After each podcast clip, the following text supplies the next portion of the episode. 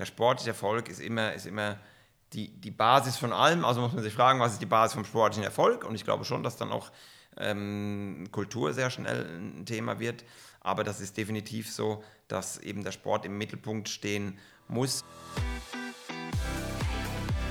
Meet the CFO, ein Podcast der Universität St. Gallen mit Dirk Schäfer und Florian Hohmann.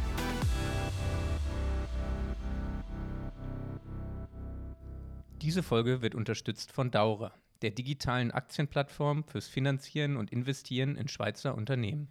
Ja, heute sind wir für unsere Folge Meet the CFO an einem ganz besonderen Ort. Ich schaue hier runter auf einen Fußballplatz.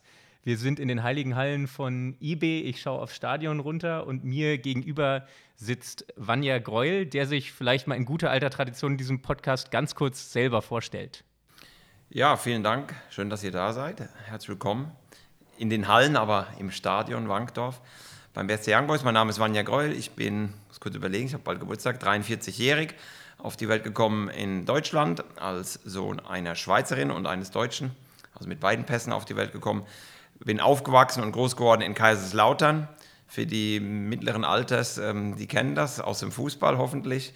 Sehr erfolgreiches Jahrzehnt gehabt in den 90er Jahren, als ich glühender Fan war. Ich bin immer noch glühender Fan vom ersten FC Kaiserslautern einfach die Zeiten beim Club sind aktuell nicht mehr so gut. Und jetzt bin ich seit sechs Jahren sehr glücklich hier bei den BSC Young Boys und ähm, bin gespannt auf den Podcast.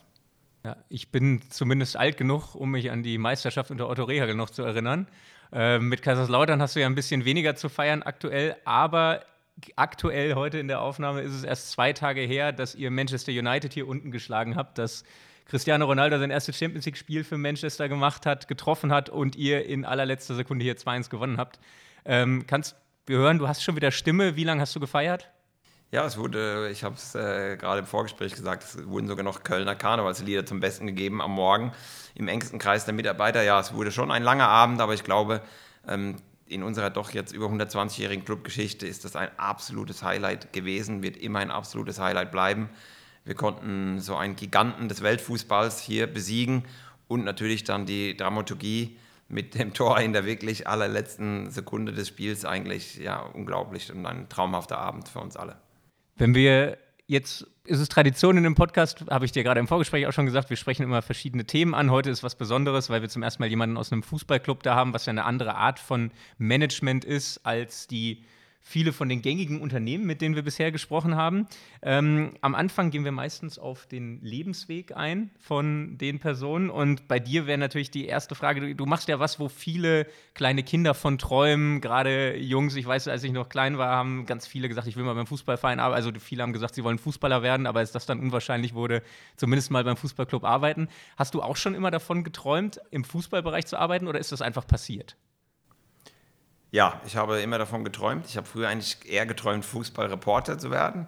Ähm, habe auch während meinem Studium äh, beim DSF und damals Premiere äh, als freier Mitarbeiter eigentlich als Sportredaktor zum Teil gearbeitet.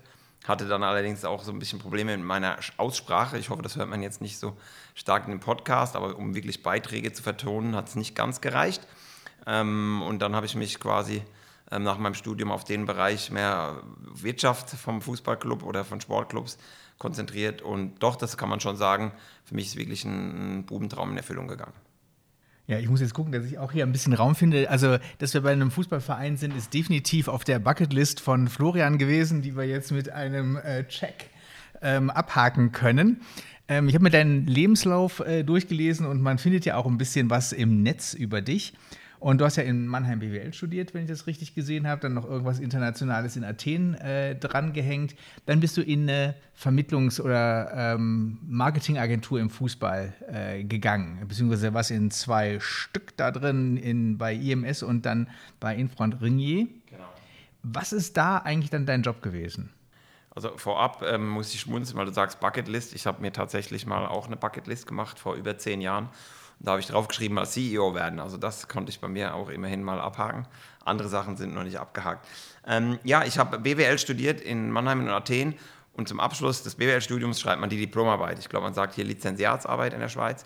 Und für mich war klar, ich will das in einem Sportclub machen.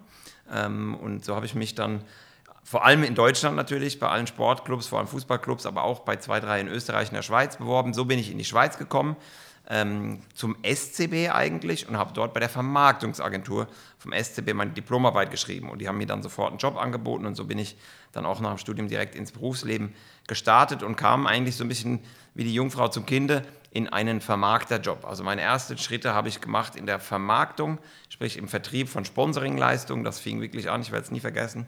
Mein erst verkauftes Produkt war ein Inserat für 1200 Franken an eine Berner Bäckerei. Und ähm, ich konnte kaum schlafen am Abend, weil ich ähm, gedacht habe, oh Wahnsinn, 1200 Franken zahlt er für ein Inserat. Heute habe ich mit anderen Summen zu tun. Ähm, aber ja, so bin ich eigentlich in die Vermarktung gerutscht und habe eigentlich auch, glaube ich, meine ganze Karriere durch Vermarktungs-Know-how angetrieben und gemacht. Das heißt, du hast so ein Vertriebsgehen in dir, verkaufen ist dein Ding. Ja, ich glaube, ich bin ein sehr emotionaler Mensch. Ich liebe auch Fußball und die Fans und die Emotionen darum. Und ähm, ja, und quasi Partner davon zu überzeugen, dass das eine tolle Plattform ist, auch für Kommunikations- und Marketingbotschaften.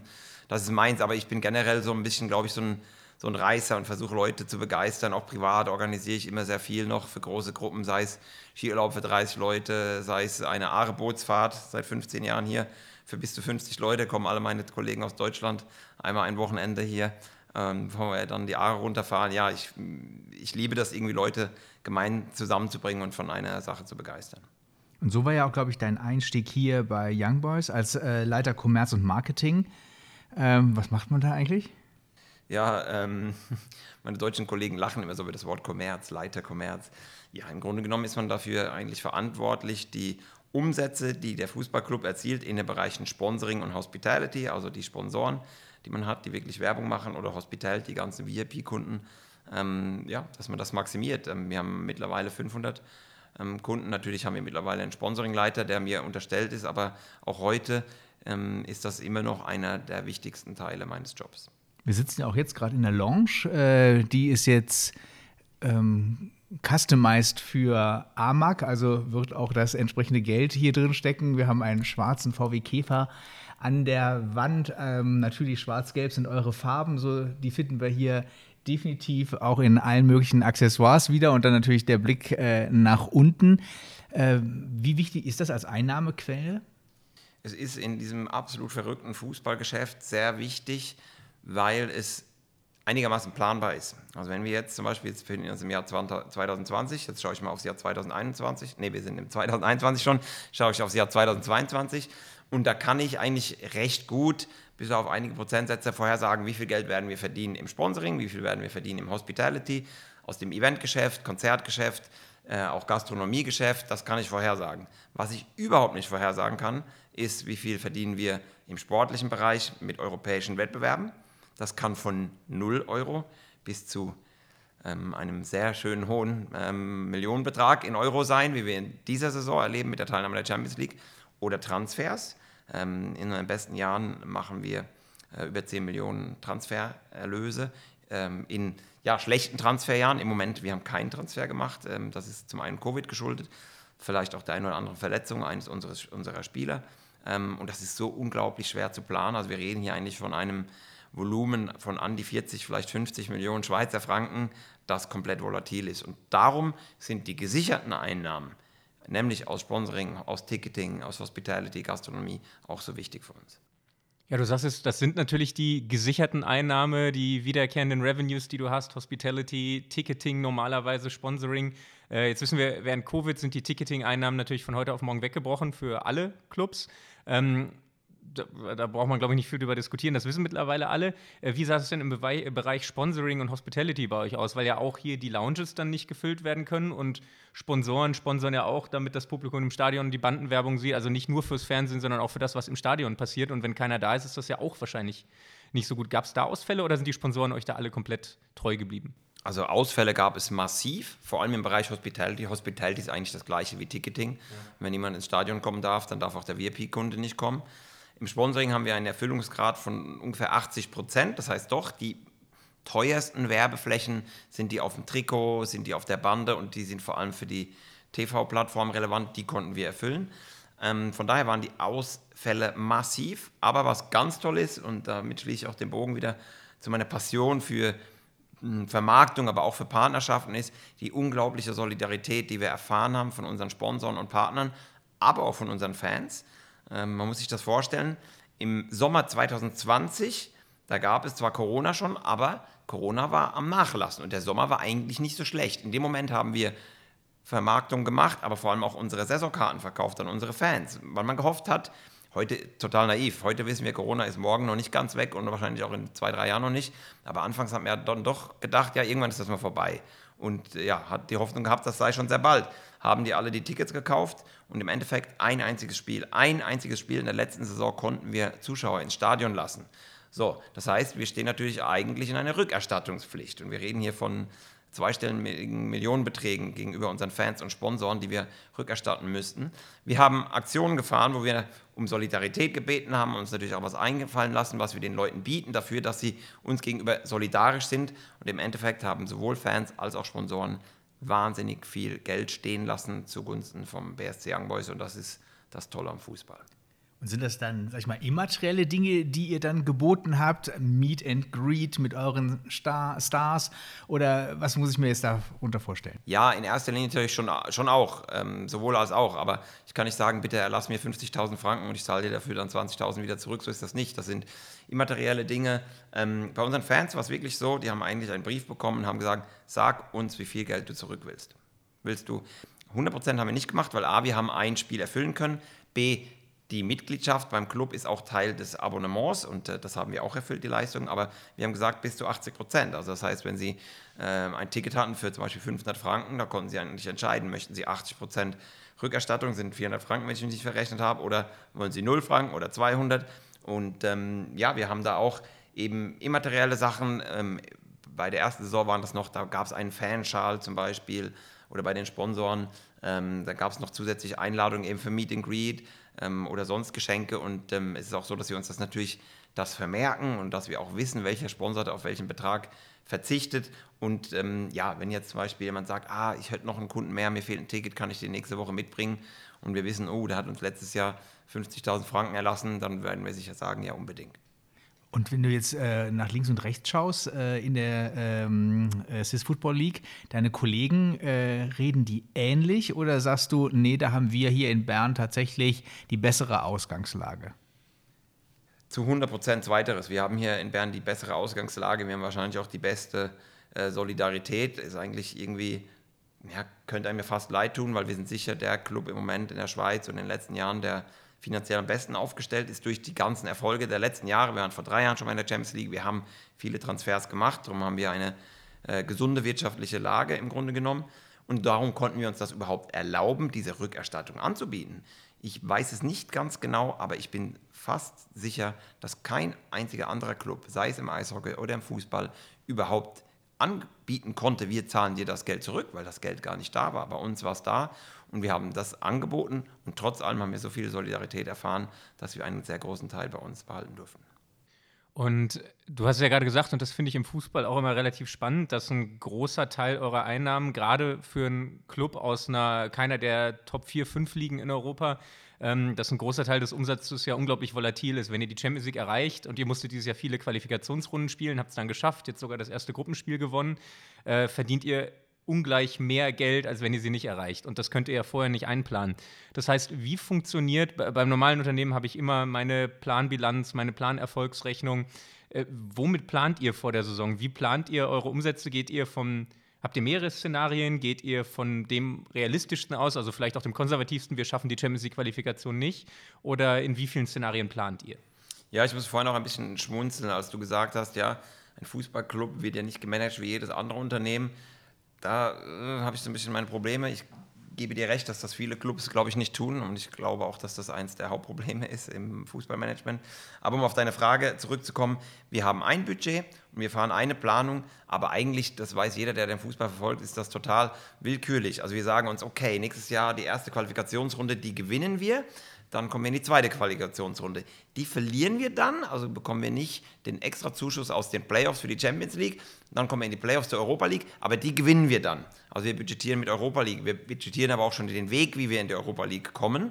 Ähm, und äh, grundsätzlich aber budgetieren wir sehr defensiv und wir budgetieren eigentlich meist sogar einen Verlust, einen kleinen. Okay, also ihr budgetiert den kleinen Verlust, so ein strukturelles Defizit, was ihr dann ausgleicht durch überraschende Erfolge oder Spielertransfers, die ihr logischerweise nicht mit einplant. Also ein kleines strukturelles Defizit, was ihr aber glaubt ausgleichen zu können, entweder durch sportlichen Erfolg oder Spielerverkäufe. Richtig, und wir haben auch ein sehr stabiles Aktionariat und wir denken auch eigentlich nicht nur in einem Einjahresrhythmus, sondern wir schauen weiter voraus auf die nächsten, und das sehe ich auch gerade meine Aufgabe, auf die nächsten drei, fünf, ja sogar zehn Jahre. eBay muss es auch in zehn Jahren noch gut gehen, soll es noch gut gehen. Und es gab kein besseres, keinen besseren Beweis, als dass wir das richtig gemacht haben, als jetzt die Corona-Krise. Wir haben nämlich in den erfolgreichen Jahren Geld auf die Seite gelegt und haben gesagt, nein, wir investieren nicht übermäßig, sei es in Spieler, sei es in den Sport, sei es in die Infrastruktur. Wir halten uns das Geld bereit für eine Krisensituation. Und die Krisensituation haben wir immer gedacht, das ist dann diese, wenn wir mal nicht mehr Schweizer Meister sind, wenn wir Dritter werden, wenn wir nicht europäisch sind.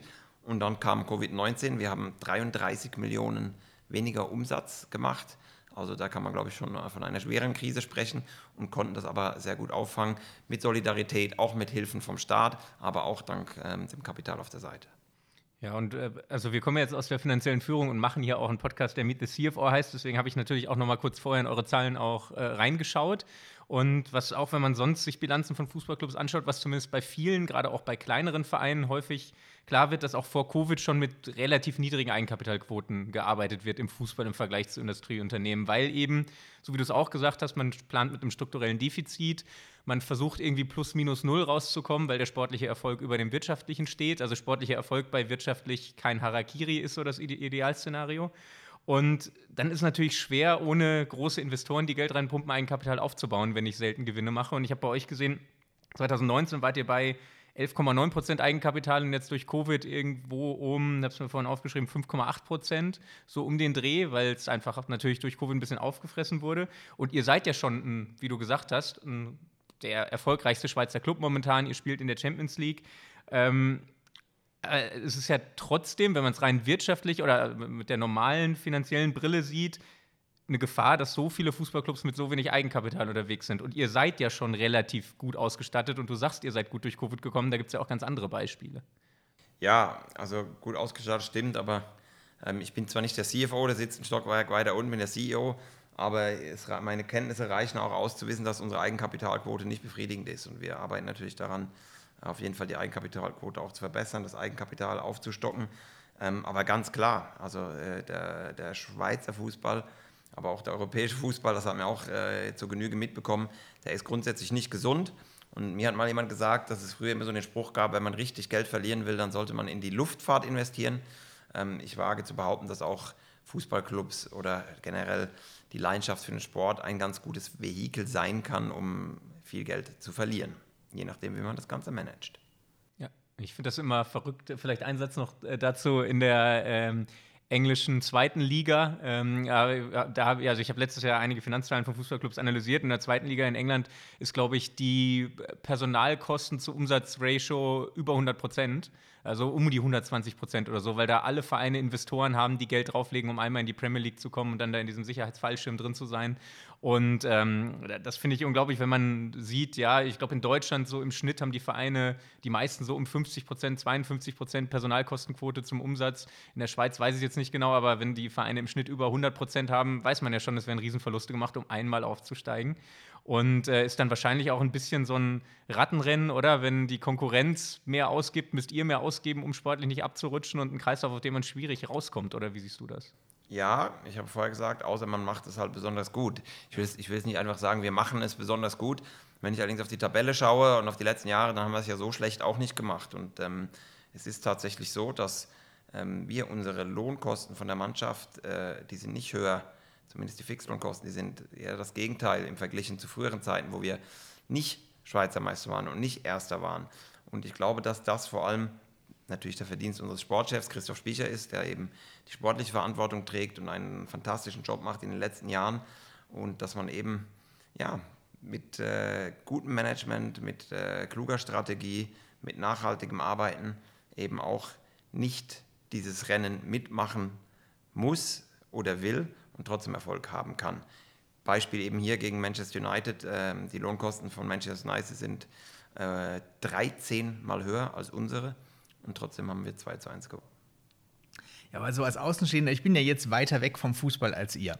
Und äh, das, was ihr jetzt hier gerade diskutiert habt, eben das gibt es ja als Diskussionsgrundlage äh, schon ganz lang. Es gibt ja auch dieses UEFA Financial Fair Play, womit man gewisse ähm, Auswüchse einschränken wollte, indem man also Regeln einführt, die auch dann die Ausgaben zum Beispiel für Transfers äh, in den Griff kriegen sollten. Oder wir haben es natürlich jetzt in den letzten Monaten auch sehr stark gelesen, also vor allen Dingen auch zum Beispiel der Wechsel von Messi war ja so ein Thema, dass also Barcelona sich eben diese Lohnkosten nicht mehr leisten konnte, weil eben alle äh, Kennzahlen, die da zur Beschränkung formuliert wurden, gesprengt waren und dann äh, ließ sich das gar nicht mehr richtig darstellen. Also ihr berichtigt mich immer, wenn ich das jetzt hier falsch erkläre, ja. Ähm, und gleichzeitig sagt ihr, äh, es ist kaum in den Griff zu kriegen, ja, weil dann eben äh, der sportliche Erfolg ähm, oder die Gefahr besteht, dass der sportliche Erfolg eingeschränkt wird, wenn man eben nicht äh, versucht, alle Möglichkeiten auszureizen, um das Kader zu verstärken ähm, oder äh, ähnliche Dinge äh, hinzukriegen. Aber wenn alle krank sind, und man eigentlich ja auch äh, sieht, das führt zu nichts und das schon seit Jahren. Also irgendwo muss man doch auch mal sagen, wir müssen das System ändern, weil das System funktioniert doch nicht, oder? Das System funktioniert immer nur so gut wie die handelnden Personen darin. Und ich glaube auch, man darf ihn nicht mit dem immer so boshaft auf den Fußball zeigen, weil ich glaube, es gibt auch viele andere Branchen und Industrien, die etwas merkwürdig funktionieren. Das ganz große äh, Etwas, das Besondere am Fußball ist, dass wir eben diese Emotionen haben. Wir haben sportlicher Erfolg versus wirtschaftlicher Erfolg oder geht einher mit wirtschaftlichem Erfolg. Und bei allen anderen Firmen ist es eigentlich klar, es ist der wirtschaftliche Erfolg. Und natürlich kommt auch der wirtschaftliche Erfolg bei anderen Firmen, Apple zum Beispiel, oder auch schon Bücher darüber gelesen. Ja, Steve Jobs wollte einfach die besten Produkte machen und ich glaube, das hat er gemacht und darum ist auch die Firma so erfolgreich, weil er es wirklich gut gemacht hat. Aber wenn wir im Fußball natürlich ähm, auch wissen, dass mittlerweile im Weltfußball, im europäischen Fußball sehr stark auch politische Interessen verfolgt werden, Beispiel, du hast es genannt, äh, Lionel Messi spielt bei Paris Saint-Germain. Paris Saint-Germain hat, glaube ich, von seinen 20 Top-Sponsoren sind 18 Firmen aus Katar, komisch, gehört ja auch äh, eigentlich dem katarischen Staatsfonds, glaube ich, der Club. Ähm, die Mittel in Katar sind nicht so begrenzt wie woanders. Und wenn die nun mal halt die Champions League gewinnen wollen, und das wollen sie wahrscheinlich, und dann investieren sie alles, was nur da ist. Und dann sind wir eben bei diesem Rennen, dass wenn externe Geldströme von woher kommen, dann verzerrt das den Wettbewerb. Und da bin ich auch ganz klar der Meinung, es braucht ein Regulativ. Aber jetzt wird es schon schwierig, ähm, weil natürlich andere sagen, ja Moment, wir können doch nicht regulieren, wenn doch Investoren in den Sport in den Fußball investieren wollen. Wir können doch nicht sagen, nein, Moment, lasst eure 300 Millionen bitte mal außerhalb des Systems. Aber es ist wirklich äh, ein System, an dem immer sehr viel gearbeitet wird. Ich bin ja auch im Vorstand von der ECA, von der European Club Association, bin also mittendrin in diesen Diskussionen. Ähm, das Financial Fairplay hatte ursprünglich einen Grund, nämlich die Schulden im europäischen Fußball zu verringern. Das hat funktioniert. Und vor Covid-19 hat sogar der gesamte europäische Fußball, glaube ich, mal schwarze Zahlen, zumindest eine Saison geschrieben. Aber es ist eben, glaube ich, das, wenn Sie jetzt behaupte ich jetzt mal, ich glaube, ich weiß nicht, ich muss jetzt fast hoffen, dass er den Podcast nicht hört, aber wenn Sie jetzt Nasser El-Khalifi von Paris Saint-Germain, ist mein Vorstandspräsident bei der ECA, kenne ihn auch ganz gut, aber wenn Sie jetzt ihn fragen, was ist dir wichtiger, nächstes Jahr die Champions League zu gewinnen oder eine schwarze Null zu schreiben, da ist die Antwort ganz klar, der sportliche Erfolg steht über dem finanziellen. Ja gut, da, darauf ist PSG ja auch komplett ausgelegt und nicht, äh, ich glaube nicht, dass sie damit Geld verdienen wollen mit dem Investment. Ähm, das wollte ich sowieso noch fragen. Du hast gerade gesagt, du bist in der ECA ähm, im Vorstand dabei. Wie viel Einfluss hat man da als Repräsentant von einem sehr international sehr kleinen Club? Also werden die Stimmen da gehört? Kannst du da viel beeinflussen oder ist das eher ja der Vollständigkeit halber müssen auch die kleineren mit dabei sein? Ja, wenn das jetzt eine einfache Antwort wäre, würde ich sagen eher die zweite. Aber es ist ganz klar, ähm, das ist auch nach Größe der Clubs. Wir sind 24 Leute im Vorstand und äh, Tier One, die haben die meisten im Vorstand, das sind eben die Big Five oder aus Frankreich, Italien, Spanien, Deutschland, England, die haben die meisten Vertreter und dann von den mittleren, Holland, Portugal, Russland, kommen dann die zweitmeisten. Und von denen, es gibt noch ein, zwei kleinere, wir haben noch jemand aus Estland und auch jemand aus Finnland dabei, aber es ist natürlich schon nicht so, dass äh, wenn der Vanja Greul sagt, also ich stelle mir den europäischen Fußball jetzt so vor, ähm, da werden die Ohren nicht unbedingt so gespitzt. Hast du denn momentan irgendwas, oder äh, fragen wir so, wenn du jetzt selbst entscheiden könntest, irgendwas ad hoc zu ändern die nächst, für nächste Saison, was dir auf den Nägeln brennt? Was, Salary was Cap. Das? Salary Cap? Salary Cap, ja. Wird, ist auch eine Diskussion, die definitiv kommen wird. weil ich der Meinung bin, Fußball begeistert die Menschen, die Massen und ich bin grundsätzlich auch als BWL-Student ja ein Verfechter der Marktwirtschaft ähm, und ähm, von daher finde ich auch, sollten Spieler wie Lionel Messi, Ronaldo, die eben die ganze Welt begeistern, ich finde, die dürfen auch sehr viel Geld verdienen. Aber ich finde auch 20 Millionen reicht zum Beispiel. Oder wegen mir halt auch 40, aber es muss nicht 100 oder 200 Millionen sein. Und ich bin für einen Salary Cap. Und jetzt kommt das ganz Entscheidende, ich bin dort für eine totale Zahl und nicht nämlich abhängig vom Umsatz machen. Und die Schlaumeier der großen Clubs, die haben das jetzt schon wieder. Die nennen, ich glaube, die reden von 70 Prozent, quasi das Lohnkosten nur 70 Prozent vom Umsatz ähm, sein dürfen. Aber eben, ich komme wieder zu meinem Lieblingsbeispiel PSG.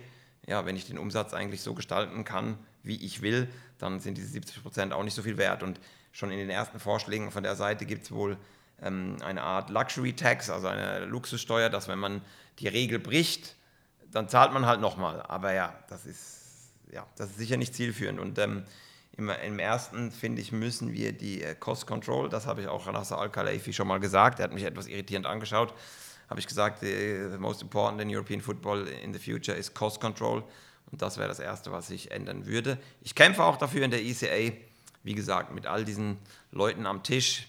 Manchester City ist jetzt auch noch im Vorstand, wird nicht ganz aber äh, glaubst du, dass ein Salary Cap irgendwie äh, sinnvoll machbar ist? Weil du sagst es ja, PSG kann die Umsätze gestalten, wie sie wollen. Wenn Salary Cap kommt, dann gibt es halt noch zehn Sponsoren mehr und dann werden die Umsätze gepusht und dann kann ich wieder mehr ausgeben. Und zum Zweiten ist ja auch, die Grenzen müssten ja eigentlich, also zumindest so wie ich das sehe, bei unterschiedlichen Ligen auch irgendwo unterschiedlich sein, weil ja zum Beispiel Premier, also von meinem Gefühl der Premier League Clubs bekommen ja viel Umsatz ohne Umsatzkosten. Also die Fernsehgelder verursachen ja nicht direkt Kosten. Was du im Stadion machst, verursacht ja auch Kosten, ähm, dein Ticketing. Und äh, wenn ich vom, sehr, sehr viele Fernsehgelder kriege, kann ich natürlich auch eher 60, 70 Prozent meines Umsatzes ausgeben als der klassische Bundesligist, der sehr stark von Ticketing, ähm, Hospitality lebt und dementsprechend auch Umsatzkosten hat.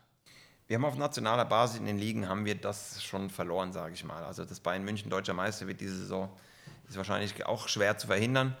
Ähm, wir sind jetzt auch viermal in Folge Meister geworden, aber mir geht es vor allem um die europäische Spitze und genau das ist eben mein Ansatz. Und dann nehme ich jetzt als Beispiel den in meinen Augen wahrscheinlich am bestgeführteste Club der ganzen Welt, das ist der FC Bayern München. Ähm, aber die haben, die kriegen Mühe oder die haben jetzt schon Mühe, eigentlich mitzuhalten. Ich bin sehr überrascht jetzt. Sie konnten mit Goretzka verlängern, sie konnten mit Kimmich verlängern. Also sie müssen wissen, wenn beim FC Bayern München jetzt die Topspieler ihre Verträge verlängern, dann gehen die wahrscheinlich zum Vorstand, zum äh, Oliver Kahn und sagen, lieber Oliver, ich verlängere gern, aber ich möchte 8 Millionen mehr verdienen. Und wenn der sagt nein, dann heißen sie vielleicht David Alaba und wechseln zu Real Madrid oder wechseln dann zu PSG oder Manchester City. Und darum bin ich doch der Meinung, dass es zumindest auf europäischem Level eine totale Zahl bleibt, dass man sagen muss, ja, ähm, PSG darf nicht mehr Löhne äh, zahlen als FC Bayern. Aber es gibt natürlich noch ganz viele andere Gründe, nämlich oder andere Kriterien, die reinfließen, nämlich wie, was, was kostet das Leben in einem Land, wie sind die steuerlichen Regelungen in einem Land. Also das Ganze ist wahnsinnig komplex. Ähm, aber ich möchte schon, ja, ich hoffe schon auf eine, auf eine Lösung, die dafür sorgt, dass, ich sage es mal so, zumindest weiterhin, wie Stand heute, ähm, 10 bis 15 Clubs vielleicht die Champions League gewinnen könnten und nicht am Ende nur noch drei. Eigentlich finde ich es auch äh, als Außenstehender wahnsinnig schade. Eben es gab eine Zeit, da war äh, Basel sehr gut ausgestattet äh, mit Geld, mit ähm, Mäzenen, Mäzeninnen, äh, die dahinter standen und äh, da haben die in Reihe die Titel geholt. Jetzt äh, steht ihr finanziell besser, solider ähm, und erfolgreicher da. Jetzt habt ihr einen guten Lauf. Ähm, aber ist es wirklich immer das Geld? Das Geld bestimmt, wer gewinnt im Grunde genommen nicht immer. Das haben wir am Dienstag gesehen, als wir Manchester United 2 zu 1 geschlagen haben. Ähm, aber es ist natürlich schon so, wenn ich mir mit, aber das ist ja nicht nur im Fußball so, wenn ich, äh, ja, wenn ich das meiste Geld habe, kann ich mir die besten Fachkräfte leisten, in jeder Branche wahrscheinlich.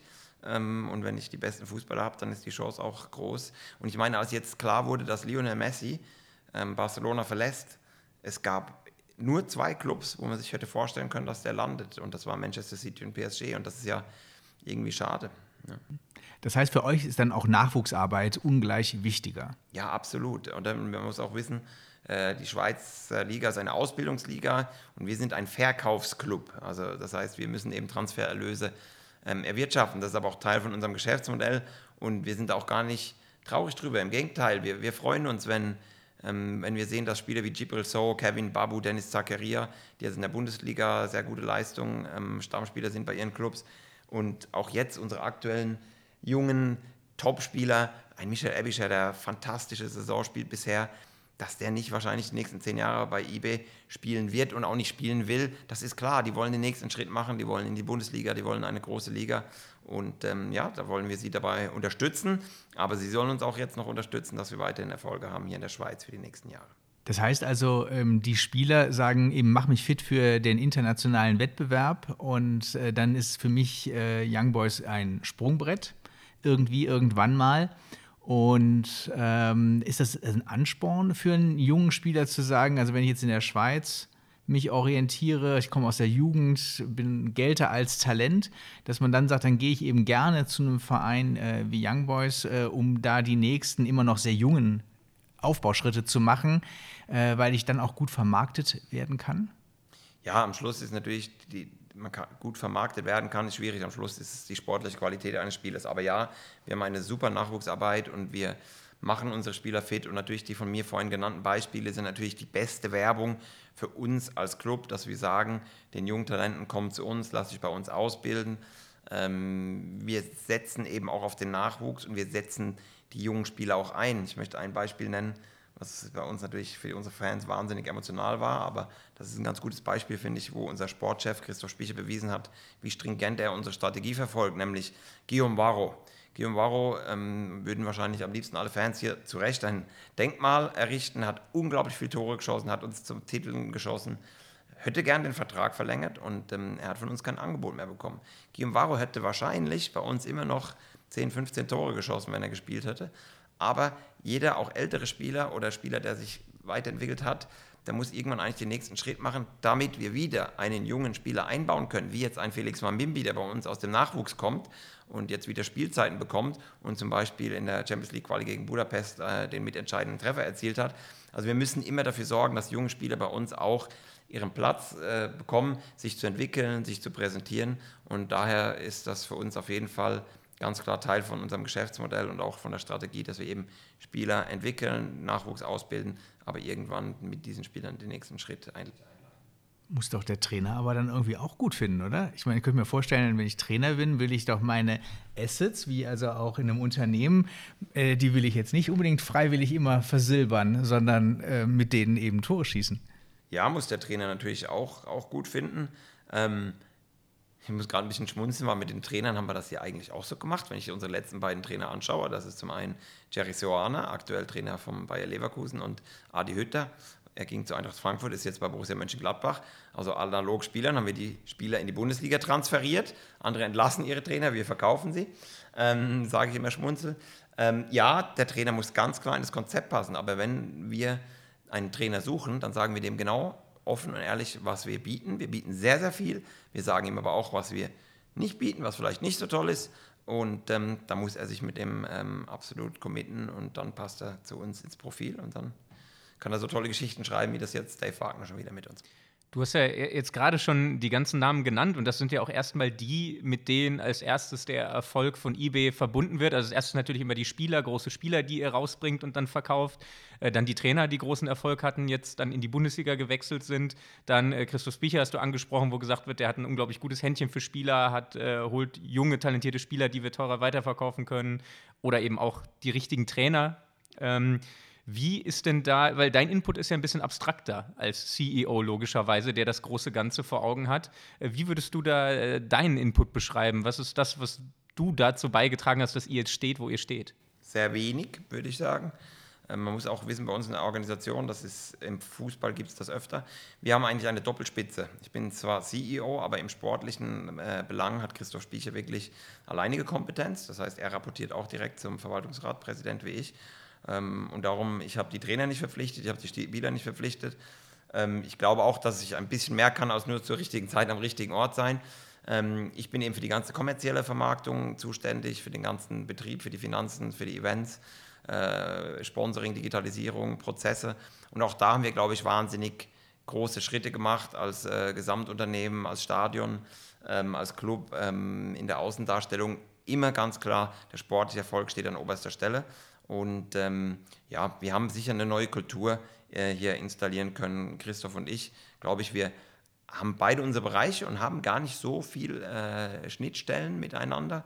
Ähm, wir arbeiten relativ autonom, aber wir verfolgen beide eine gleiche Strategie, nämlich die Strategie von Christoph benutzt immer das Wort Hunger. Wir sind extrem ehrgeizig, wir sind alle leidenschaftlich hier drin, wir lieben den Fußball und jeder hier, wir haben doch insgesamt 200 Mitarbeiter und ich sage das jedem jeden Tag, jeder ist nur Dienstleister für unsere erste Mannschaft und jeder stellt sich nur für eins ähm, zur Verfügung, nämlich stellt sich in den Dienst der Mannschaft und sorgt dafür, dass wir bestmögliche Voraussetzungen für unsere Mannschaft haben.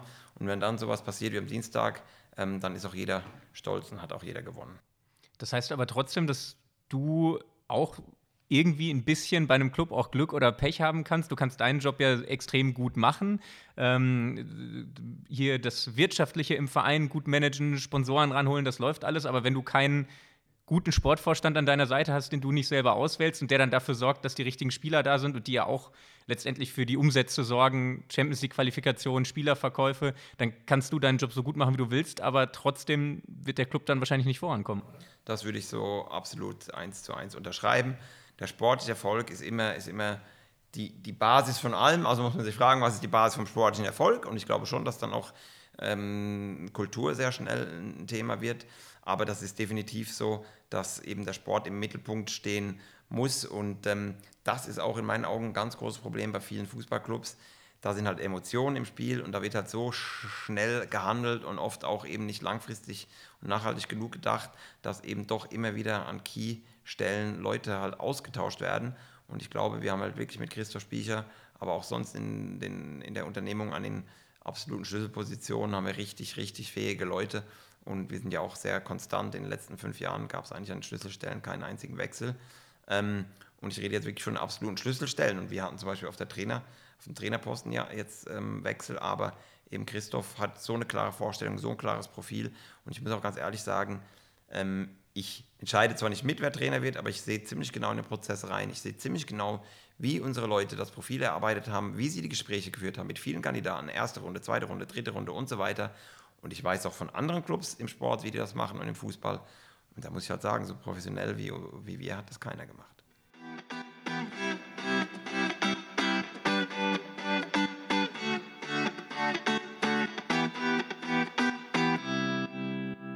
Werbung. Ja, und sehr professionell arbeiten tun nicht nur die Young Boys aus Bern, sondern auch unser Werbepartner, die Daurer. Und davon konnte ich mich jetzt auch mal selbst überzeugen. Denn ich habe mich jetzt bei der Daurer angemeldet und auch mein erstes Investment da getätigt, damit ich mal wirklich auch hier in der Werbung aus der eigenen Erfahrung sprechen kann. Und ähm, es ist wirklich ein sehr, sehr einfacher Prozess und finde ich für Privatinvestoren eine große Chance. Ich habe mich angemeldet, auf der Plattform der Dauer geschaut, in welche Unternehmen man gerade investieren kann und gesehen, dass ein Startup gerade Anteile ausgibt und Geld einsammelt, eine Kapitalerhöhung durchführt und konnte somit als Privatinvestor in ein Startup investieren, was man sonst ja kaum machen kann mit kleinen Summen. Sonst gibt es Angel-Investoren, die mit großen Summen in Startups gehen oder VCs. Und ich bin selbst mit ein paar hundert Franken in ein Startup gegangen, ähm, fand die Idee gut und kann so als Privatinvestor auch in ein Startup investieren. Und ähm, das fand ich eine extrem gute Neuerung ähm, kann an dem Wachstum des Startups jetzt profitieren, wenn es hoffentlich dazu kommt und äh, kann das wirklich nur weiterempfehlen. Also, wenn es euch interessiert, schaut doch wie immer gerne vorbei auf www.daura.ch. Werbung Ende. So, und jetzt, wenn ich nochmal gucke, eben, du willst die Einnahmen ja steigern. Wo siehst du das meiste Potenzial? Im Sport. Nee, deine Einnahmen, Geld. Ja, Geld Sport. regiert Also im Sport, also wir haben erfolgreich sein. Wir haben gegen Manchester United gewonnen, das hat uns, äh, ich glaube, 2,8 Millionen Euro eingebracht. Okay. Und jetzt Gegenfrage.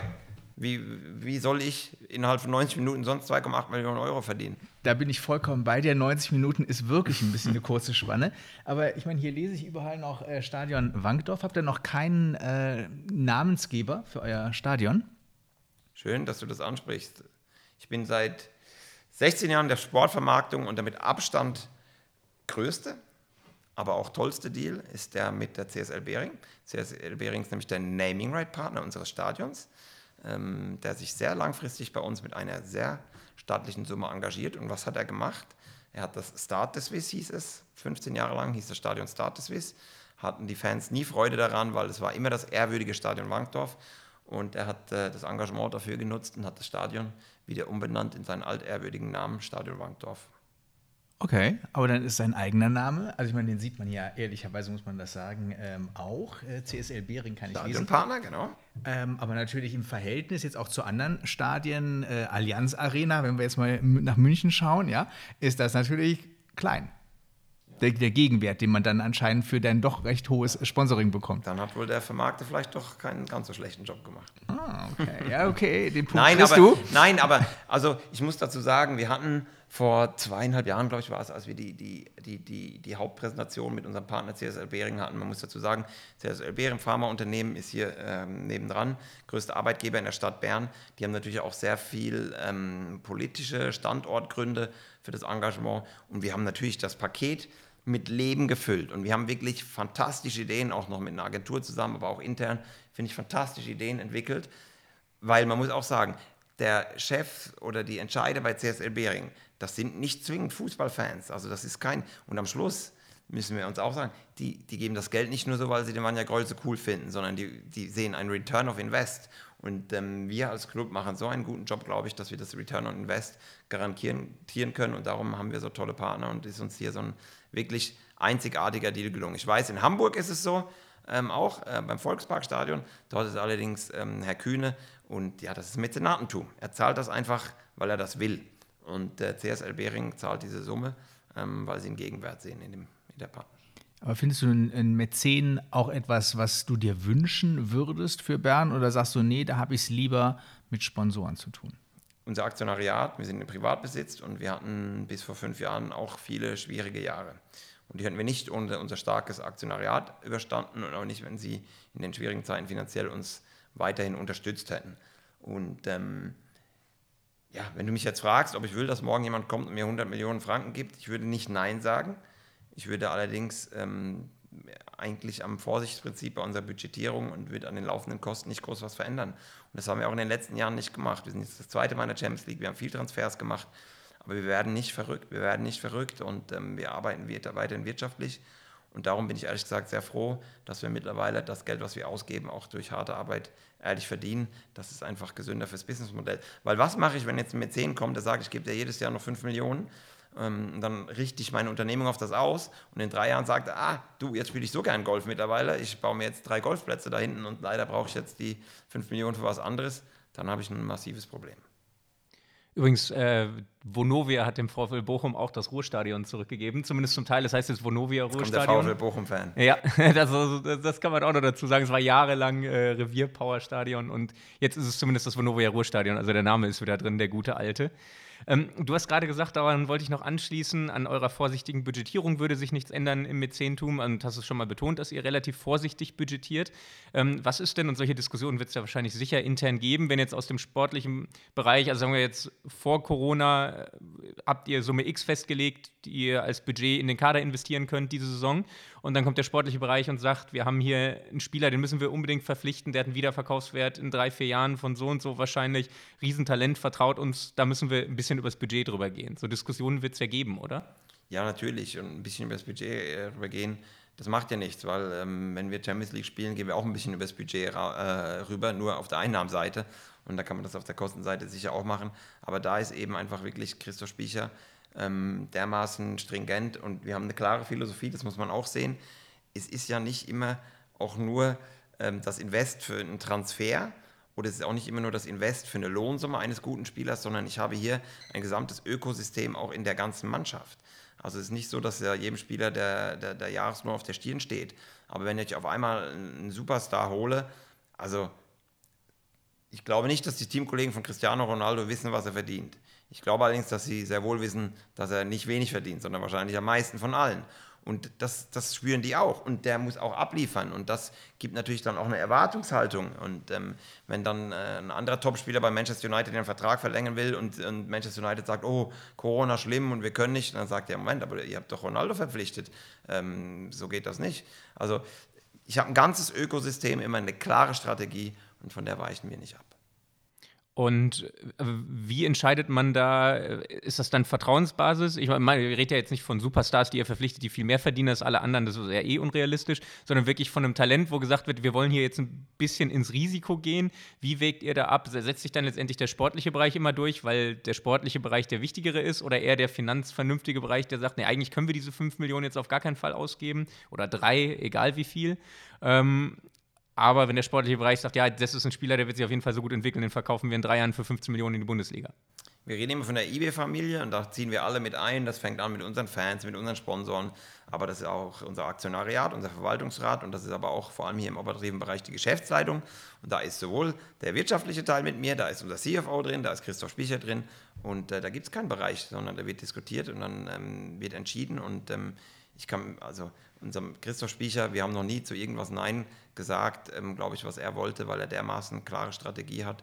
Und ähm, wir haben uns auch natürlich in den letzten Jahren eine gewisse Stabilität finanziell erarbeitet, dass wir auch kleine Risiken gehen könnten. Aber selbst ein kleines Risiko wäre bei uns, ja, wir gehen eigentlich keine Risiken ein, sondern wir arbeiten ganz klar äh, nach unserem Geschäftsmodell.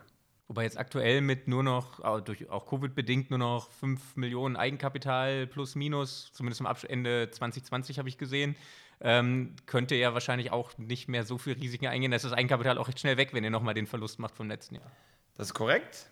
Wir werden dieses Jahr nicht mehr den Verlust vom letzten Jahr machen. Das kann man sogar jetzt schon sagen, weil wir uns für die Champions League qualifiziert haben, weil wir wieder ausverkaufte Stadien haben, wieder Zuschauer haben dürfen. Ähm, aber das habe ich zu Anfang gesagt, die Stärkung der Eigenkapitalbasis hat sicher absolute Priorität. Ich würde jetzt gerne mal ein bisschen das Thema wechseln, weil als ich das Ganze mal so ein bisschen gegoogelt habe, dich gegoogelt habe, den Verein gegoogelt habe, da ist mir eben auch aufgefallen, dass ihr die Themen, die im Fußball ähm, häufig als wirklich schwierig betrachtet werden, ähm, proaktiv aufgreift. Also Thema äh, Homosexualität, Thema Rassismus, Thema psychische Gesundheit. Hast du auch Interviews zu äh, gegeben? Ähm, ist dir das wichtig oder ist das in den Vereinsgenen wichtig oder ist das nur ja, ein Signaling ähm, in die Gesellschaft? Jetzt hast du drei Sachen gesagt. Ich würde sagen, äh, das dritte 0%, nur ein Signaling. Das zweite ähm, DNA des Vereins ähm, auf jeden Fall, aber wahrscheinlich noch ein bisschen mehr auch jetzt ähm, mein persönlicher. Ähm, ich bin so aufgewachsen, ich bin so erzogen worden mit dem Wertesystem. Ähm, das Wertesystem deckt sich mit unserem Wertesystem, ähm, das wir hier im Club haben, was auch in der DNA des Clubs liegt, hervorragend und von daher verfolgen wir die, gleiche, die gleichen Wege. Aber ich bin auch jemand, der auch unbequeme Wege geht und sich dem auch stellt. Ich muss gerade schmunzeln, ich habe gerade heute, wir haben eine Zuschrift bekommen. Wir haben, wir haben Regenbogenfahren, oder? Unsere Eckfahren sind im Regenbogendesign und äh, da hat mir ein Fernsehzuschauer, schätze ich, ähm, zugeschrieben, ja, was uns eigentlich einfällt, quasi äh, ja, für Homophobie zu werben und so. Und er hat dann noch eine andere Wortwahl genannt und da schreibe ich dann aber auch knackig zurück und sage auch ganz klar meine Meinung. Ähm, und das finde ich eben ganz wichtig. Als Fußballclub hat man eine gesellschaftliche Verantwortung, weil man eine gesellschaftliche Power hat, weil man eine Plattform hat, wo die Leute darauf achten, wo die Leute das wahrnehmen. Und das an das ich glaube als CEO dieses Clubs, aber auch, wo wir in der DNA unseres Clubs sagen, für diese Werte stehen wir ein und ähm, dafür setzen wir uns extrem ein. Und ähm, ja, ich möchte da ehrlich gesagt noch viel mehr machen. Ähm, ich glaube, eine wichtige Komponente sind ja die Fans, äh, gerade jetzt bei den Themen, die wir gerade so ein bisschen äh, uns anschauen. Warum ist das so schwierig? Man sagt ja immer, man wartet auch darauf, dass jetzt äh, der ähm, erste Profi sich mal outet ähm, als schwul. Dann gibt es ja dieses Philipp Lahm-Interview, wo er gesagt hat, oh, das rat, da rate ich von ab, äh, was dann wieder ähm, diskutiert wurde. Aber generell sagt man, man glaubt schon, dass eben die Offiziellen im Club und so weiter, dass die dahinter stehen, äh, den Rücken stärken, äh, das mit dem Spieler irgendwie gestalten, dass aber die Fanbasis nicht zu kontrollieren sei oder dass das äh, schwierig wird. Wie siehst du das? Ähm, eine, eine, eine, berechtigte Frage an, an, die Fan, an die Fanbasis glaube ich ehrlich gesagt sogar gar nicht so, dass das ein Problem wäre wir haben jetzt auch verschiedene Themen, muss man schauen, jetzt haben wir über Homophobie geredet oder zum Beispiel, wir haben eine Partnerschaft auch mit Pro Mentesana, da geht es um psychische Erkrankungen und wir machen uns extrem stark eigentlich für die Enttabuisierung des Themas Depressionen, psychische Probleme. ähm, weil das ist ja auch so ein Klassiker, oder? Ähm, keiner hat ein Problem zu sagen, oh, ich habe so Rückenleiden seit einem Jahr und das und hier hat es mir den Wirbel verrenkt und ich komme kaum aus dem Bett. Aber keiner wird sagen, boah, ich kann nicht schlafen, weil ich habe mega Liebeskummer oder es geht mir schlecht, ich fühle mich einsam, ich fühle mich nicht akzeptiert, ein schlechtes Gefühl, weil ich 10 Kilo Übergewicht habe, ich weiß es nicht. Und ähm, das ist äh, das Interessante daran ist eben natürlich doch dieses Umfeld Profisport. Und ähm, der, du hast das Interview mit Philipp Lahm angesprochen. Ähm, ich habe mit einem Top-Psychologen über das Thema gesprochen, ähm, jetzt in, bezogen auf Depressionen, und er auch sagt, ich rate zu Vorsicht, sich damit zu äußern, weil das die Sache halt noch schlimmer machen könnte zum Teil. Und ähm, der Profisport ist so ein kompetitives Leistungsumfeld ähm, und ich erlebe mit, wie man wirklich an jedem Schräubchen, an jedem Millimeter dreht, um zu optimieren, dass der sportliche Erfolg erreicht werden kann. Sei es darum, dass man irgendwie die Schuhe noch länger putzt, sei es darum, dass man die Raumtemperatur in der Fußballkabine oder in Deutschland beim VfL Wolfsburg, glaube ich, dass das Licht je nach Halbzeit, Spielstand verändert sich das Licht in der Kabine. Man probiert also alles, alles, um den sportlichen Erfolg zu maximieren. Und dann hat man natürlich wahnsinnigen Respekt, dieses Ökosystem, was man immer versucht, quasi diesen Bubble der Mannschaft und vom Sport zu schützen, das natürlich so Sachen, das total, und das ist natürlich schon auch so. Ähm, ich hoffe trotzdem, dass wir irgendwann den ersten haben, ähm, auch äh, in der Schweiz zum Beispiel, der sich outen würde als, als äh, Homosexueller. Ähm, aber es ist natürlich so, wenn morgen das jemand macht, dass bei dem ersten Spiel tausend Kameras auf ihn gerichtet sind und tausend Interviewanfragen dazu kommen und alles sich auf das Thema stürzt.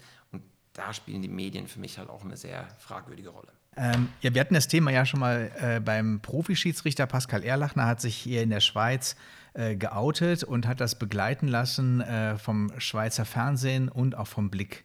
Ähm, wurde das also quasi wie vorbereitet, äh, bis dann quasi öffentlich wurde. Und äh, Schweizer Fernsehen hat eine Dokumentation darüber gedreht, äh, quasi die ganzen Vorarbeiten, die Gespräche, die im Verein gelaufen sind, mit der Familie gelaufen sind. Dann kam es zu dem Statement, ähm, zu dem Artikel, der dann im Blick eben stand und dann kam es zum ersten Spiel und ähm, man hatte dann natürlich Angst, ja, wie reagieren, äh, wie reagieren die Zuschauer? Und das ist äh, sehr gut dort verlaufen. Man hat also auch das Spiel weiter begleitet, also hat auch diese Reaktionen mit äh, entsprechend eingefallen, eingefangen. Das heißt, eigentlich kann man sagen, also die Ängste, die natürlich immer auch vorhanden sind, wenn man etwas als erstes, als erster macht, ähm, gilt er in meinen Augen jetzt als ein positives Beispiel. Aber man kann jetzt nicht sagen, das liegt jetzt auch, glaube ich, drei Jahre ungefähr wieder zurück. Man kann ja nicht sagen, dass das irgendetwas ausgelöst hätte, im Sinne von, dass es andere nachgefolgt sind. Ja, das stimmt. Es ist, glaube ich, zum einen so, ein Schiedsrichter ist auch nicht ein Spieler. Ein Schiedsrichter ist dann doch irgendwie eher so ein Einzelkämpfer, sage ich mal. Ähm, und ein Spieler ist natürlich Teil einer Gruppe von 30, 40 äh, Mann in der Kabine und da ist auch etwas wichtig und ähm, man hat sehr viele Kulturen, auch im Fußball und auch in unserer Mannschaft hatten wir sehr viele Kulturen. Und ähm, das Thema Homosexualität wird nicht in jeder Kultur gleich liberal angeschaut, wie es zum Beispiel in der Schweizer Kultur oder in der mitteleuropäischen Kultur ist. Und auch das gilt es zu respektieren, glaube ich, oder auch das muss man halt ähm, ja, im, im Kopf behalten. Ich wage auch zu behaupten, dass, ähm, weiß nicht, aber jemand, jemand, der sich jetzt in der Schweizer Liga vielleicht, bleiben wir beim Thema Homosexualität, outen würde ähm, und dann braucht er in zwei Jahren einen neuen Club. Ich behaupte, auch in Europa gibt es da ein paar Länder, die wahrscheinlich für ihn dann schon nicht in Frage kommen. Also ich weiß ja nicht, ob man in Ungarn im Moment äh, als homosexueller Fußballer äh, ja, spielen möchte oder in Russland oder ich weiß es nicht. Ähm, und ich finde eben auch ganz wichtig, am Schluss ist der Entscheid oute ich mich ja oder nein, ob ich an Depressionen leide, ob ich homosexuell bin, was auch immer, wenn ich zu einer Minderheit gehöre, liegt allein in der Verantwortung jedes Einzelnen und das gilt es auch zu akzeptieren. Aber ja, ich gebe auch zu, ich würde es mir eigentlich auch wünschen, aber auch da, wir haben in den USA, glaube ich, in der NBA sogar jemanden, ähm, es gibt einen Schweizer Basketballer, der sich, der sich geoutet hat, es gibt die Themen überall und so richtig schlimm war es ja nirgends. Also darum würde ich mir eigentlich schon wünschen, dass das irgendwann mal zur Normalität ist und auch wenn auf unserer schönen Welt sehr vieles nicht gut läuft, entwickelt sich doch vieles auch gut. Und ich hoffe doch sehr, dass in, ja, vielleicht dauert es noch 10, 20 Jahre, aber dass es dann zur Tagesordnung gehört, dass man sich hm, darüber keine Sorgen mehr machen müsste. Bevor wir jetzt gleich zum Abschluss noch mal ein bisschen mehr über dich als Person sprechen, äh, würde ich gerne noch zwei, drei äh, Fragen zur Zukunft des Fußballs stellen, wie du das so einsiehst. Wir haben jetzt viel auf die Aktualität geguckt, die letzten Jahre. Ähm, ja, so Zukunftsblick, du hast ja schon ähm, Salary Cap vorhin angesprochen, dass du eigentlich dafür wärst. Ähm, Doppelfrage eigentlich dazu, wird er deiner Meinung nach kommen und wird er irgendwas verbessern oder ist er dann doch eher auch wieder ein Papiertiger, wenn er kommt, weil es zu viele Schlupflöcher gibt? Ja, nein, ja. Ja, es wird etwas kommen, denke ich. Nein, es wird nicht nachhaltig alles verbessern. Und ähm, ja, also ich bin, bin halt als großer Fußballfan aufgewachsen und ähm, ich nenne das dann immer so Fußballromantiker. Also diese Competitive Balance, dass man eben eine gewisse Art von Chancengleichheit noch irgendwo hat, das würde ich mir erträumen. Aber meine, ich kann auch nicht in die Kristallkugel schauen, aber ich glaube, irgendwann in fünf, zehn Jahren werden sich die ganz großen Topclubs ihren Weg suchen. Sei es in einer Superliga, sei es in einer UEFA Super Champions League. Ich kann es nicht sagen, aber ich habe das Gefühl, das ist nicht mehr aufzuhalten. Es wäre aufzuhalten, wenn man, wie ich dem Herrn Kalefi gesagt habe, Cost Control installieren würde. Aber das widerspricht ja den Interessen von diesen Großclubs, die sagen, ich habe so viel Geld, ich will mir die Champions League kaufen. Ich will doch nichts wissen vom Cost Control. Ja, das wäre meine nächste Frage gewesen, ob du glaubst, dass die Super League, wie auch immer sie dann heißt, noch kommt. Also du glaubst, langfristig wird es eine geschlossene Gesellschaft von den ganz großen Clubs geben? Also eine, ja. vielleicht eine ziemlich geschlossene mit ja. zwei, drei Gastplätzen? Ja, glaube ich. Und äh, lustige Geschichte auch dazu. Wir haben vor drei Jahren schon mal Champions League gespielt. Wir haben gegen Juventus Turin gespielt. Und Andrea, ich war damals noch nicht in der ECA. Andrea Agnelli ist der Inhaber und Präsident von Juventus Turin. Und äh, es gibt bei diesen ähm, Champions League-Spielen gibt es immer ein Mittag- oder Abendessen vorher. Und ich war total aufgeregt, wow, mit Agnelli Mittagessen. Hatte total Glück, er saß mir gegenüber und ich konnte mit ihm wirklich zwei Stunden über das Fußballbusiness reden. Und ich habe ihn vor drei Jahren gefragt, ja, aber Herr Agnelli, als Club wie Juventus Turin, eigentlich wäre doch eine Super League für Sie das Richtige. Ich habe dann als, als, als Manager geredet, weil Sie könnten sich mit den 20 Clubs absprechen, die machen dann nämlich trotzdem Salary Cap, nur unter sich, oder? Und da könnte man natürlich die Margen ins Unendliche steigern, oder? Und hat er gesagt, na, no, no, no, we are united und so. Und dann kam ich in die ECA, er war mein Vorstand, war Präsident, hat immer was von United und Together geredet. Und dann hat er im Hintergrund heimlich versucht, die Super League an den Start zu bringen. Und ich habe das Gefühl, das wird irgendwann wieder der Fall sein. Ja, ich, ich aktuell, also ich sehe schon, warum es gescheitert ist, weil ich glaube, aktuell ist die Interessenslage ja einfach sehr, sehr unterschiedlich. Also man sieht es Juventus Turin die letzten Jahre hat einfach dauernd eine Kapitalerhöhung gemacht, um noch irgendwie genug Kapital zu haben. Und äh, die anderen Italiener, die mit drin sind, ähm, FC Barcelona, die brauchen es eigentlich relativ dringend, eine Super League. Ich glaube, Real Madrid will sie, damit sie mit PSG und Konsorten mithalten können. Und äh, ansonsten aber die Engländer, bin ich gespannt, äh, ob die dann mitmachen würden, weil die Premier League ja schon ein extrem gutes Produkt ist. Ja, ich habe vorhin ein Interview mit äh, Aurelio De Laurentiis, der Präsident von SSC Neapel, gelesen, der gesagt hat, the current system uh, is damaged und eben es reicht nicht, wir brauchen unbedingt mehr Geld. Da lache ich mich tot, da werde ich richtig sauer. Äh, wenn ich mir die Umsatzentwicklung im europäischen Fußball in den letzten 10, 15 Jahren angucke, Wahnsinn. Immer mehr Geld, immer mehr Geld, immer mehr Geld, immer mehr Geld verdient und jetzt soll das nicht reichen. Das ist doch lächerlich. Also vor zehn Jahren hat ja, hat ja wahrscheinlich ein Fünftel davon gereicht. Wieso soll denn das jetzt nicht reichen? Cost Control.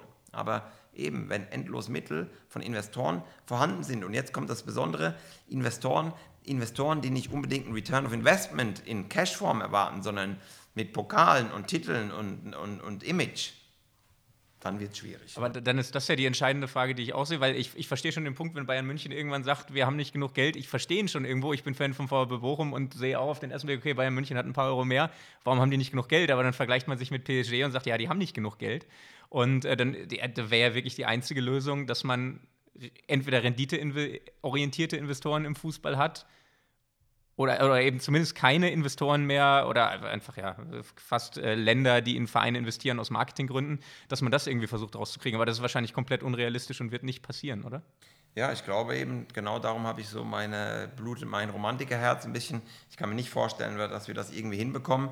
Ähm, Bayern München, bestgeführter Club der Welt in meinen Augen, die bekommen das einigermaßen hin. Oder halt, ich schaue nach Spanien und was ist dort passiert? Barcelona, Real Madrid, die haben das versucht, das Rennen mit den Engländern mitzumachen ich glaube, bei Barcelona redet man von 1,3 Milliarden Schulden.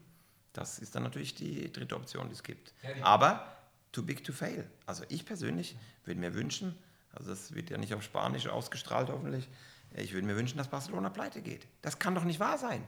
Aber too big to fail. Irgendwie findet sich immer. Liverpool wird es in 100 Jahren noch geben, Barcelona, Real Madrid auch. Irgendwie, irgendwie kriegen sie es. Ja, ich habe das, äh, ich habe da letztes Jahr eine äh, Studie zugeschrieben und habe das nämlich auch mit, äh, habe da die Basel 3 Kennzahlen. Ich habe das ein bisschen mit der Bankenkrise verglichen, weil es ja genau dasselbe ist, too big to fail Banken. Und in Katalonien wird niemand den FC Barcelona pleite gehen lassen, weil es viel zu wichtig ist für die Region. Ähm, Banken fürs unser komplettes Finanzsystem und Fußballvereine eben für den kompletten gesellschaftlichen Zusammenhalt, die Identifikation. Und deswegen hatte ich auch gesagt, bräuchte es eigentlich Regeln so wie Basel II, äh, damals die eingeführt wurden äh, im Fußballbereich, aber es, es, scheint ja nicht so besonders realistisch. Und ähm, zumindest sieht man jetzt ja bei Barcelona mal den Effekt, dass sie zumindest jetzt eine relativ lange sportliche Delle wahrscheinlich haben werden. Wahrscheinlich werden sie nicht pleite gehen, aber zumindest erstmal jetzt eine sportliche Delle. Real Madrid sehen die Zahlen eigentlich gar nicht so schlecht aus. Ich glaube, da ist eher das große Problem, dass sie die haben ja sehr vernünftig gewirtschaftet eigentlich die, die, Jahre davor, haben gar nicht so verrückte Transfers gemacht äh, und recht viel Eigenkapital aufgebaut. Äh, aber die können die Transfers nicht mehr machen, die sie eigentlich vom eigenen Selbstverständnis her machen wollen, oder? Ich glaube, das ist eher das große Problem.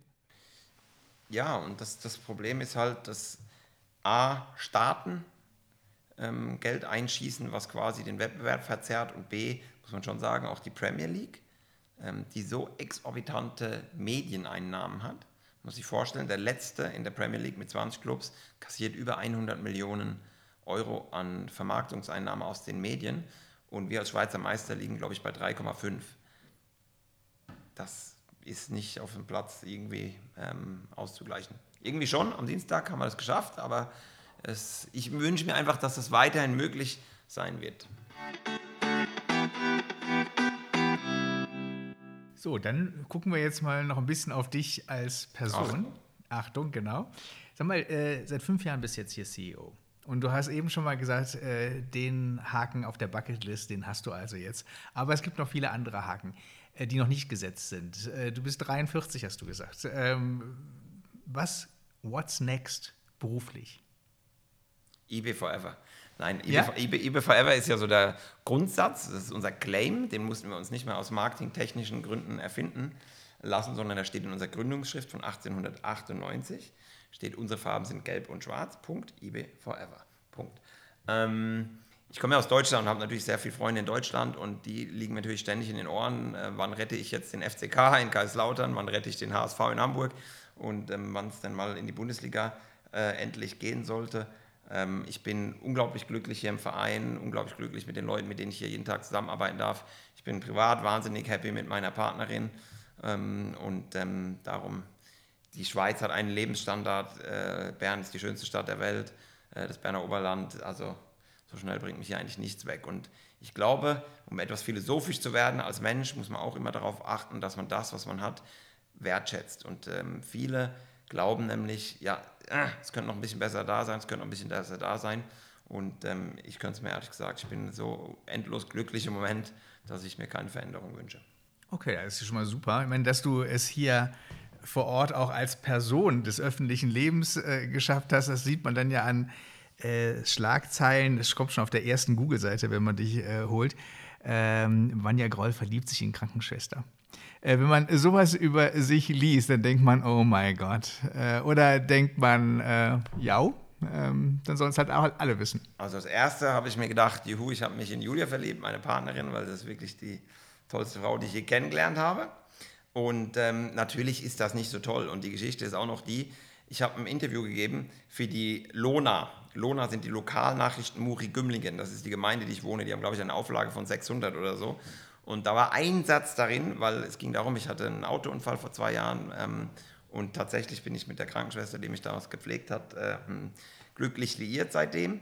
Und ähm, in einem Satz war das in diesem lokalen Nachrichtenblatt und dann habe ich den gesehen und dann habe ich gesagt, Julia, guck mal, soll ich das streichen lassen? Ja, komm, ist ja ein kleines Käseblatt hier von der Gemeinde, egal. Und am Nachmittag um vier war es auf Now und dann war es auf Blick und so geht das halt heutzutage. Und das ist schon schon so, dass ich mich da ein bisschen dran gewöhnen musste und muss. Normal bin ich nicht viel in den Medien. Der Unfall zum einen, Corona zum anderen, weil es halt immer mehr um wirtschaftliche Themen geht, haben mich jetzt doch mehr in, in Print und auch TV zum Teil gespült und dass ich jetzt doch immer mehr erkannt werde. Mir wäre es lieber, es wäre nicht so, aber es gehört halt auch, ist halt auch Teil des Jobs und ähm, ja, ich kann damit leben. Ja, du hättest äh, gerade noch äh, in guter Trainerschule sagen können, stand jetzt IB forever. Dann äh, können dir die Fans auch irgendwann nicht böse sein. Aber äh, fassen wir das mal zusammen, äh, so zusammen. Stand jetzt IB forever. Vielleicht sehen wir dich ja irgendwann noch mal in der Bundesliga. Dann kommen wir noch mal für ein Interview vorbei. Äh, dann können wir ja über andere Themen noch sprechen. Dirk, hast du noch irgendwas, was du loswerden willst, oder kommen wir zu unseren Schnellfragen? Du, ich glaube, wir kommen zu unseren Schnellfragen. Da muss ich auch schnell antworten. Ja, aus dem Bauch raus. Aber du hast ja gesagt, du bist ja ein emotionaler ich, Mensch. Äh, von daher, das passt genau zu dir. Äh, dann würde ich mal direkt mit einer fußballbezogenen Frage starten. Äh, lieber Doublesieger oder einmal Teilnahme an einem Champions League-Finale? Ich sage nicht Sieg, ich sage Teilnahme an einem Champions League-Finale. Teilnahme an einem Champions League-Finale. Double haben wir ja schon gewonnen. Ich bleibe beim Fußball. Ähm, Verhandlungen lieber mit einem Spielerberater oder mit dem Vater des Spielers? Die führt bei uns Christoph Spiecher und ich muss beides nicht machen. VIP-Platz oder Fankurve? Beides. Ja, es ist schwierig, aber eigentlich schon Fankurve. Lieber Fleisch auf dem Grill oder veganes Menü vom Sternekoch? Fleisch auf dem Grill. Und jetzt geht es um später, gar nicht mal so um die Karriere, was du sonst noch machst, sondern falls du eine Vision hast, wie du dir deinen Lebensabend vorstellst, irgendwann mal wieder Deutschland oder doch in der Schweiz bleiben? Neuseeland, Südsee, Mallorca in die Sonne. Ich sehe mich ab einem gewissen Alter, zumindest in den Monaten September bis April, nicht in diesen Breitengraden. Oder sind es die Längsgrade? Ne, die Breitengrade, glaube ich. Für Reisen in der Schweiz lieber GEA oder die Leasingraten vom Arbeitgeber bezahlt bekommen für den Porsche? Amag Forever, natürlich das Auto. Das ist mir als Deutscher schon, liegt mir das ein bisschen am Herzen. Ich bin sehr autoaffin. Jetzt geht es eher um ja, beruflich deine Rolle als CEO, ähm, viel Kontrolle oder Vertrauen und machen lassen? Vertrauen machen lassen und wenn das nicht funktioniert, dann Kontrolle. Für den Kurzurlaub lieber die Städtetour oder Entspannung am Strand? Entspannung am Strand. Das ist keine Auswahlfrage, aber ich wollte trotzdem das mal als Schnellfrage stellen. Äh, Champions League-Sieger 2022? Ich wünsche mir äh, nicht, dass es die sind, die am meisten Geld haben. Ähm, ich würde mir wünschen, dass es BSC Young Boys wäre, ist aber nicht ganz realistisch. Und ähm, mein sonstiger Lieblingsclub, glaube ich, wäre Borussia Dortmund. Aber die werden es auch, auch schwer haben. Das ist für mich übrigens auch das perfekte Beispiel. Ein Club wie Borussia Dortmund kann eigentlich nicht mehr mithalten. Das ist schade. Wenn du dann doch nicht in Neuseeland bist, sondern den Winterurlaub antrittst, lieber Ski oder Snowboard? Ski!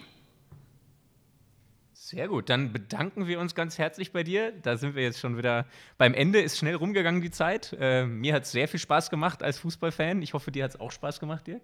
Ja, absolut. Also ich bin ja immer äh, begeistert eben von so komplexen Systemen. Und obwohl Fußball immer so einfach scheint, finde ich, wenn man da so hinterguckt, hinter die Fassade, ist das nämlich schon eine komplexe Sache, wo man viele Bälle hochhalten muss, dass sie nicht auf den Boden krachen. Also ähm, Ja, ich glaube, das Fußballgeschäft, vor allem das Unternehmen, ein Fußballclub als Unternehmen, ich sage immer, man muss einfach nur anschauen, was wir verkaufen. Von Bratwürsten über Events, über VIP-Tickets äh, bis hin zu Spielern ähm, ist alles dabei und wir haben sehr heterogene Geschäftsfelder bei uns im Fußballclub. Und dann gehe ich auch davon aus, wenn ähm, die SBB diesen Podcast gehört hat und dann deine Antwort äh, bezogen auf GEA oder der Porsche, vielleicht könnt ihr die dann doch noch als Sponsor gewinnen. Bern würde dafür ja auch ganz gut stehen. Die SBB habe ich schon mehrfach versucht als Sponsor zu gewinnen, ist mir bisher nicht gelungen und darum bleibe ich Amag treu. Dankeschön. Danke, ja. Dankeschön.